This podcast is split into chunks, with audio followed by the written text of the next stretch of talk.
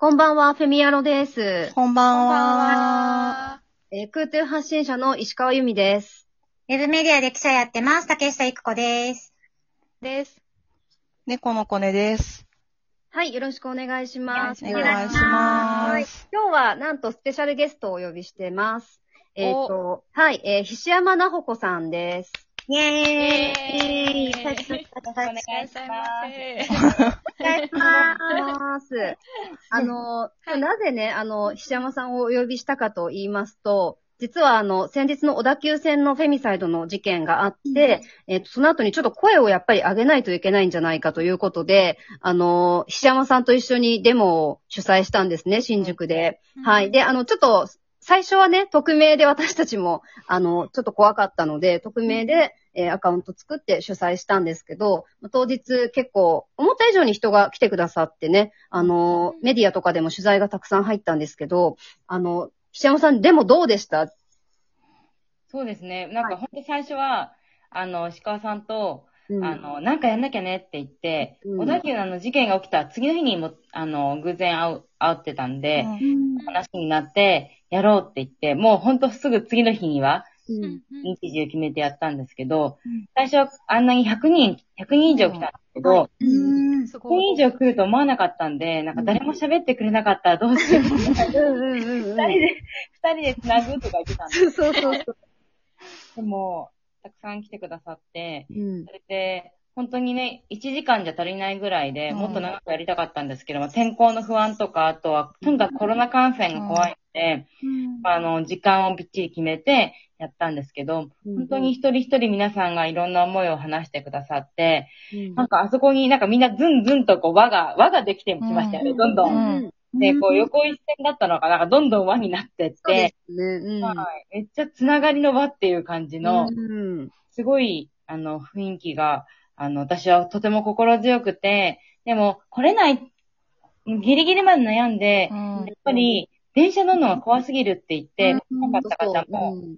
ツイッターデモで、あの、一緒に連帯してくれたので、なんか、この私たちの後ろには来れない方もたくさんいるんだってことが、まあ、余計に心強かったです。ううんうんん。うんうんありがとうございます。あの、実際ね、開催したら私もやっぱちょっと怖かったんですよ、現場行くの。うんだって、もしかしたらここ狙って本当になんか暴力を起こしてくる人がいるかもしれないっていうやっぱ恐怖があったので、まあ怖かったんですけど、実際にあの、あの現場に行ったらすごい本当に勇気づけられたなって思うんですけど、ただあの、このデモをするってなってから、すごい本当にバッシング、バッシングっていうかもうひどいね、あの、脅しみたいな、脅迫みたいなこととかもすごいたくさん来てて、石山さんなんかひどいのありましたよね。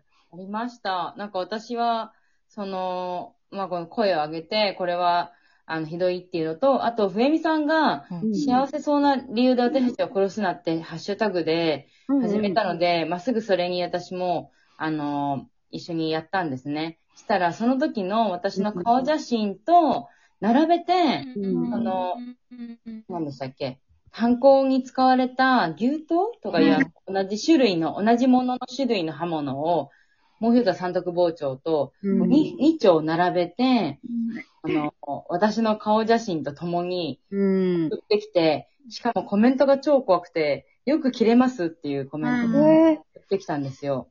めっちゃ怖いと思って、ーうん。で後から犯人も一番何本かある包丁の中で一番切れ切れる包丁を選ん。だってあ言うから、だから余計に怖くて、あ。うん。そのことを弁護士とかに言ったりみん。なでこう、あの、反撃をしたら、その人全然反省してなくて、え、ただよく切れますって言っただけなのに何が悪いん。ですかとか言ってて、本当に何なのと思って、ううん。ん。あとはもう女子高生、コンクリート詰め事件のことをなんかこう匂わす。ええめっちゃえ怖いんですめけど、と思っ。ちゃ怖いですね。うんいや、もそうう、いうのって驚愕ですよね。うん私もあのツイート、あの一応報告はしたんですけど、ありがとうございます。ほんと怖い。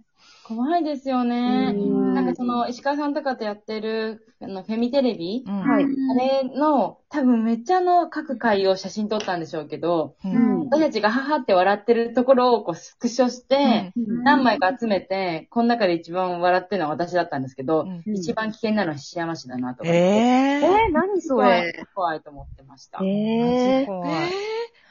え、なんか、その、ツイッター上で、まあ、報告、報告や通報か、うんもちろん大事ですけど、もう、ツイッター上での通報に、ね、あの、どころじゃない話ですよね、こんなの。本当警察が動かないとダメですし、なんか、今のこの話を聞いただけ、聞いてるだけでも、やっぱりこの小田急フェミサイドの影響がどれぐらい強いかってわかりますよね。うんああいう容疑者の供述に乗ってこういうことが起きてるわけじゃないですか。こういう脅迫が現に。うんうんううん。本当ですよね。なんかどうしてこんなに、もう興奮状態っていう言葉を用いた方がいいってぐらいに、ううん興奮してますよね。めっちゃ興奮してるよ、ほんと。もうなんか、なんとか本当にフェミサイドじゃないことにしようみたいな勢いが強すぎて、いや本当だからこそ、ね、やっぱこうやってデモとか声上げたりとか継続してやっていかないといけないなってすごうくん感じましたね。なんか私たちがやる直前に超やばいやつ石川さんも来られてましたよね。あいや、そのさ、なんか、あれはなんか私にじゃなくて、あの、アカウントにですよ、あの、デモの。アカウントに、あの、男性器が映ってる動画で、おしっこしてるところそを、そう、なんかいろんなアカウントに送りそう、つけていろんなフェミニストアアカウントに送りつけてた。そう。やばい。本当に超キモかったですよね。ねえ。いや、結構じっくり見ちゃってさ。なんかなんか、父さんとかも見せてって言うから、なんか、ほらほらとかって見せてやって、を見る羽目になり、みたいな。記者の人もドン引きしてましたよね。いや、ドン引きですよ。いや、なんかどんだけおしっこ出るんだよ、この人めっちゃ出てるしさ。なんか一回止まってまた出た。ほら、何と思って。で、でもなんか、あれ、弁護士さんに、あの、相談したんですよ。うん。そしたら、あの、やっぱなんか刑法に引っかかる可能性があるから、うん。警察に行ってくださいって言われて、あの、DM だと、なんか引っかからないんですよね。多分。うんただ公の場でやったから、そっかそっか。そういう罪で多分いけるんじゃないかってことで、うん、なんか DM だったらいい、いいというか大丈夫なのも変ですけど、うん。それでも今回はその、みんなに見える場所でやったことで、ちょっと行こうかなって。うんああ、そうなんですね。え、その、で当日のデモでは結構あの、たくさんの方がマイク握ってというかスピーチされたんですか？はい。そうですよね。あの、どんぐらい ?1、一時間だって途切れなかったですもんね、ほとんど。よかったです。そうですね。1、2。10、10いるかいないかぐらい。うん皆さんどんなことを話されてました？そうですね。あの、女性の方はとにかくやっぱり自分は当事者として、もう電車乗るのは怖いとか、うん。どうしてこんな思いをしなきゃいけないのかとか、うん。あとは、その、まあそのね、自分の経験うん。昔、その女だからっていう理由で、うん。本当にたくさん怖い思いをしてきたとか、ね、あとは、まあここに今日やるまでに至るまでの、うん。今、バッシングとか、うん。そういったことに対しての、あの、話、こんなひどいこと言われるっていう、うんが多かったですね。ううんあと結構その、年齢層もいろいろでして、若い方も結構、うん話してくれて、で、あの、私たちのおおばあちゃん世代の方とかも、ううんん、何人か話してくれたりとかうんしてましたよね。まあ男性もあと二人、二人ぐらいかな。うん。話して、参加してるのは結構いましたよね、男性もね。あ、うん、多かった、多かった。うん。で私、カップルで参加してる方が結構、結構いた。何組かいて、うん私たちが始まる前からカップルでもううろうろしてて、うんあ、もしかして知ってるのかなと思って、うん嬉しかったです。うんうん。でしたね。うん。あとなんか結構通りがかりの人が、なんか、あれなん、フェミサイドってなんだろうみたいな感じで、多分、あの、興味持ってくれたというか、ね、なんだろうみたいな感じで見てた人もいたみたいなので、なんか結構やっぱ思ったんですけど、その、ツイッターやってない人でも、うん。ああいう道で多分何か言ってたら、なんていうんだろう、その、中身わかんなくても、言葉は一応残るじゃないですか。だから、なんかその広告効果じゃないけど、こういうのの、うん、そういう効果があるのかなって、特に新宿駅っていうね、人が多いところは思ったので、なんか結構気軽に、でも、もっとなんか定期的にやってもいいのかなって気がちょっと今回思いました。確かにそうですよね。なんかやっぱり、フェミサイドっていう言葉自体を知らない人も多いですしね。うん。やっぱ人って多分でも何回も目にしてたら、多分ね、気にな、覚えるだろうし、調べることも出てくると思うから、バンバン言っていかなきゃいけないなって思ってて。あと、石山さんがやっぱその、あの、こういうデモみたいなものにすごい慣れてて、そうわかりましたあでほぼなんかいろいろ手配してくださって、本当にうんありがとうございましたとん。でもないです。デモ慣れしてるので。なんか周りの方がめちゃくちゃ統制取れてましたよね。そうそうなんかマスクとか。仲間がすごいちゃんと役割分担が。そうそうそう。で、はいはいとか言って、うんはいって言わないように。あ、そうそうそうそう。めちゃくちゃ慣れてた。